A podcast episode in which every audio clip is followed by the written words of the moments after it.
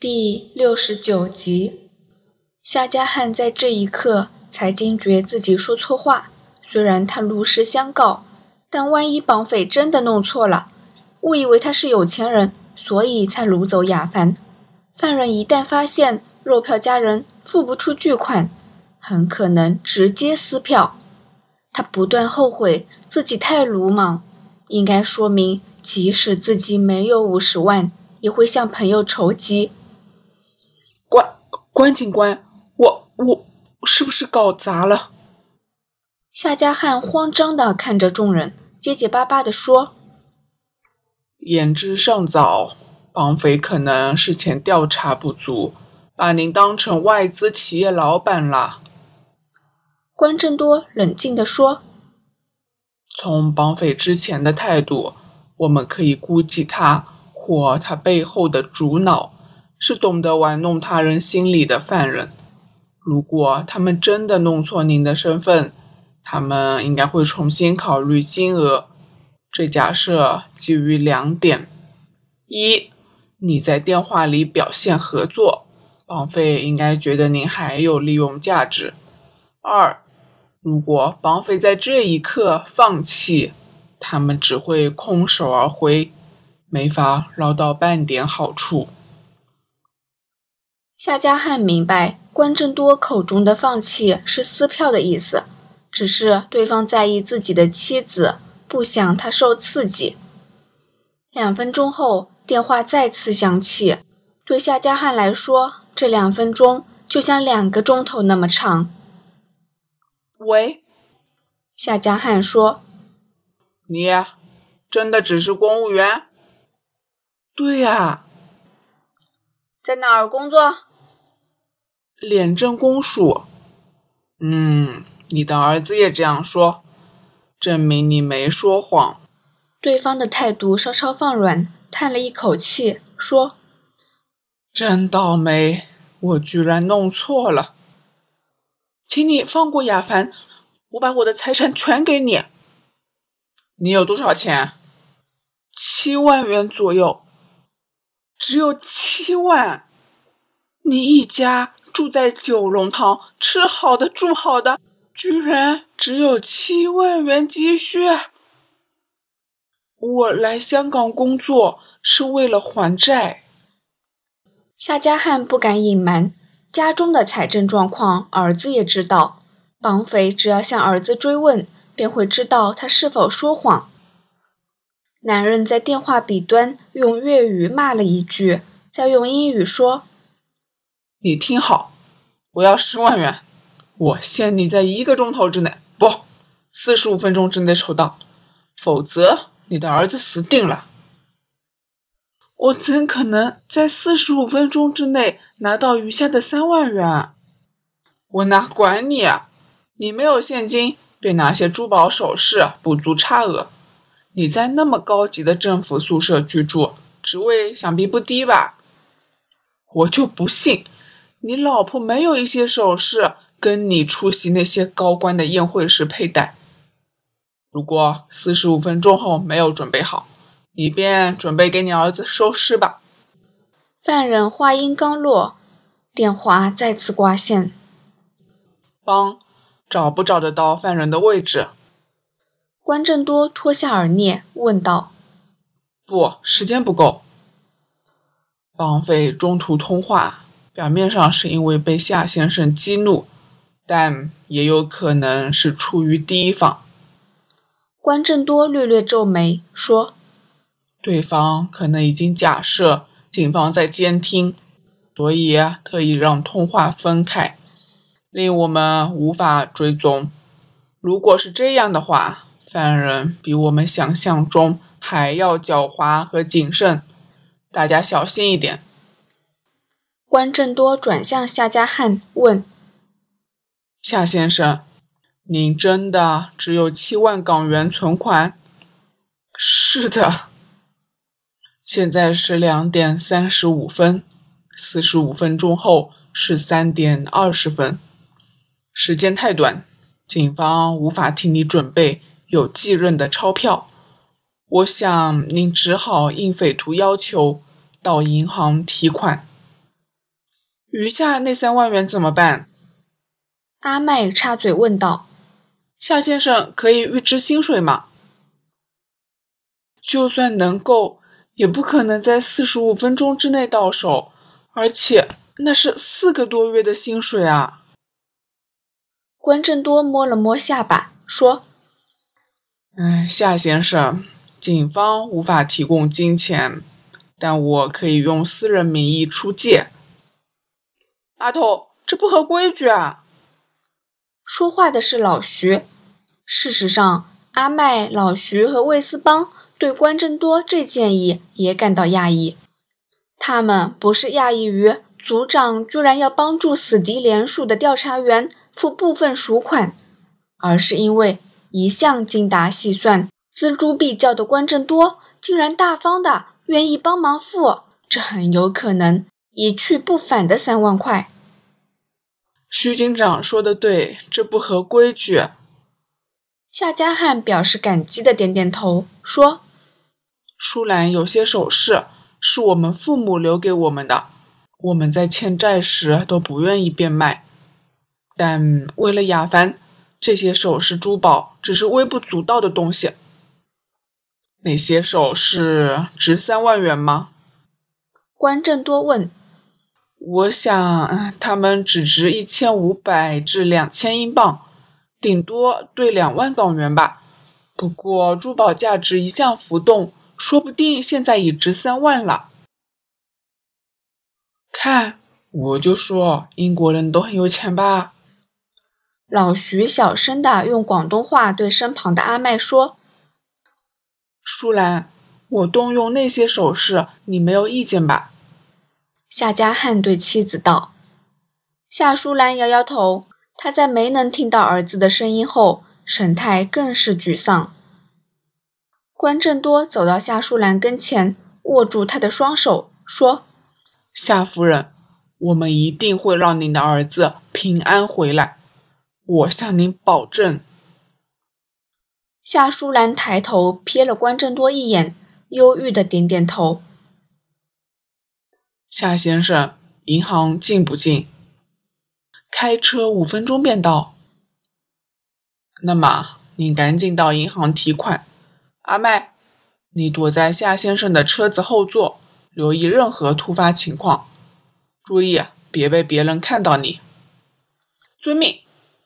阿麦点点头，跟着夏家汉离开寓所。两人离开后。夏淑兰、关正多、魏思邦和老徐在客厅中彼此没有交谈。关正多坐在沙发上，眼睛仿佛看着无尽的地平线。他的两位部下以及这房子的女主人都不知道他正在盘算着另一件事。关正多想着的是油麻地果篮贩毒案所牵引出的警队集体贪污案。下午三点，夏家汉和阿麦归来。据阿麦说，一路上没有任何异常。他偷偷从车窗查看四周，也不见任何跟踪夏家汉的可疑人物。夏家汉有六万元放在定期账户，还有一个月才到期。为了提取这笔钱，他只能取消户头，荷西全没了。从银行取得七万元现金后。他把钞票塞进一个公文袋，回到停在银行门前的车子，过程很顺利。夏家汉在桌子上倒出一叠叠簇新的钞票，七万元的钞票分成七叠，每叠二十五张五百块纸钞。虽然三月前香港汇丰银行刚发行一千元钞票，但不少银行还是提供俗称“大牛”的五百元纸币。七万元已经是大部分文员六至七年的薪水总和，但换成钞票放在桌上，阿麦觉得比想象中少得多。阿麦，你记下钞票的编号。关正多还没开声，老徐便对阿麦发出指示：“时间不多，要赶快呢。”阿麦点点头，坐在桌子前。拆开捆绑着钞票的纸袋，仔细地记下每张钞票的编号。这这些钞票一旦流入银行系统，警方便多一条线索，从存款人追查赎款流动去向，找寻犯人。用来补足余额的首饰在哪儿？关正多问。我放在了书房。夏家汉边说边往房间走过去。不是放在主人房吗？我们家去年之前还负债累累，贵重的物品当然要好好保管，放进保险柜。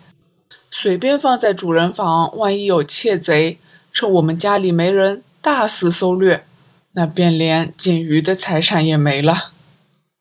夏家汉叹一口气说：“过没想到，即使收藏的再好，还是得乖乖拿出来，双手奉上。”哎。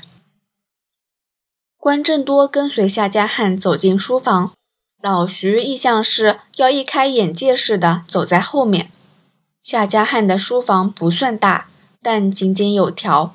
书架上有不少法律、办案、程式和犯罪监视的书籍，在书架旁的墙上挂着几幅画，不过并不是什么漂亮的画作，只是一些画风拙劣的水彩画。啊，这是亚凡画的。夏家汉看到关正多和老徐瞧着水彩画，便解释道：“他很喜欢画画。”虽然他对一般课外活动没有兴趣，唯独画画例外。只要给他画笔和画纸，他可以坐在一旁画一整个下午。舒兰让他参加了课余的绘画班，他便更沉迷了，还要我把他的画挂在书房，说什么书房应该有些画点缀。夏家汉露出浅浅的笑容，但笑容随即消逝。换上苦涩的表情，关正多和老徐都明白，对夏家汉来说，现在谈论这些事不过是一种精神上的折磨。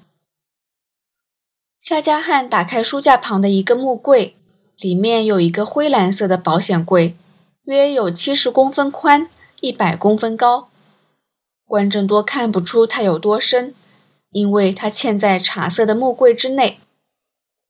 夏家汉掏出钥匙，插进保险柜的锁孔，再转动门上的转盘，一时向左，一时向右，输入正确的密码后，保险柜门“啪”的一声打开。夏家汉小心翼翼地把一个紫色的盒子取出，关上柜门，拔出钥匙。他把盒子放在一旁的摇桌上，三人的目光都紧盯着这个。外层表衬了紫色绒布的盒子，盒子长宽各约二十公分，厚约五公分。夏家汉把盒子从中间打开，关正多和老徐都被盒子里的首饰吓了一跳。盒子里有一条钻石项链，链坠镶有十数颗晶莹剔透的钻石，在项链中间有一双钻石耳环。设计跟项链一样，而一旁还有三枚指环，其中两枚跟项链和耳环同款，余下的一枚不是钻石，是红宝石。这不值两万元吧？老徐吹了一下口哨，道：“我不肯定。”夏家汉道：“我在英国时曾找珠宝商估价。”对方说约值一千五百磅，或者那家伙骗我吧。不管它的真实价值是多少，绑匪认为他们有三万元以上的价值便足够。关正多说。夏家汉关上盒子，叹道：“这条项链和耳环陪伴舒兰多年，他却只戴过三四次。来香港后。”也不过是在去年十一月跟我出席同僚婚宴时戴过一次。他一直很喜欢这条项链，虽然他同意拿来当赎款，但其实他舍不得吧。三人回到客厅，阿麦已抄好钞票编号，七叠钞票中有五叠是新钞，号码相连。阿麦只要抄下首尾两张，便记下另外二十张的编号。阿头，犯人没指明要旧钞或小面额的纸币，我觉得有点奇怪。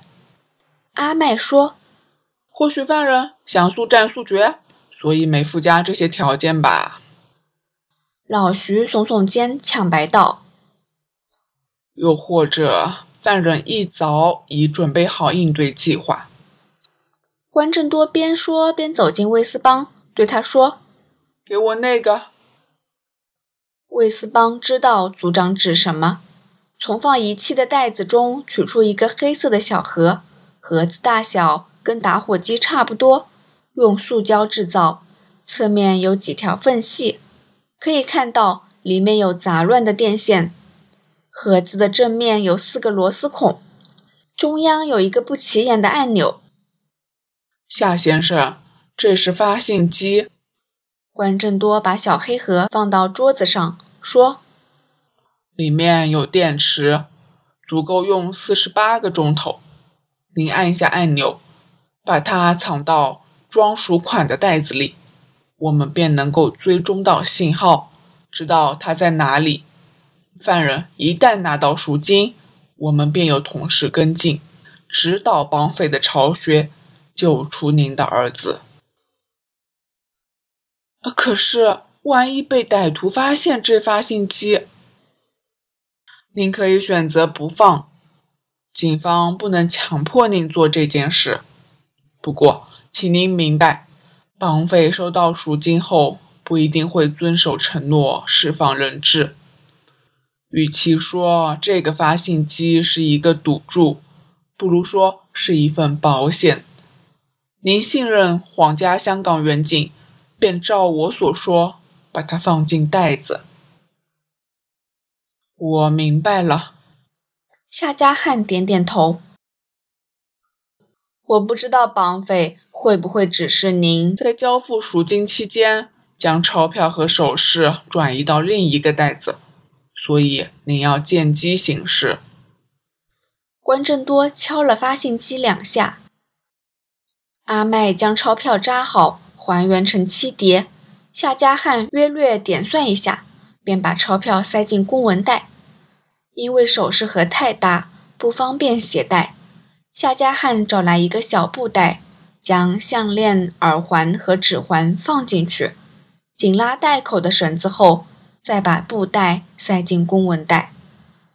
他捡起黑色的发信机，打算也把它跟钞票和首饰。放在一起，但临时改变主意，把黑盒子放进自己的裤袋。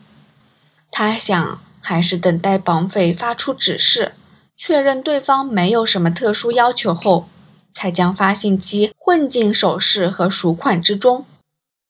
关正多在等待期间打了两通电话，联络香港岛和九龙两区的刑事部，打点行动后续。犯人一发出指示，关正多便会通知相关区域的远警进行监视和埋伏。虽然事出突然，从案发至今不过三个钟头，但关正多已灵活地安排好人手，准备应对突发情况。十分钟后，电话响起，时间是三点二十分，正是绑匪预告的时间。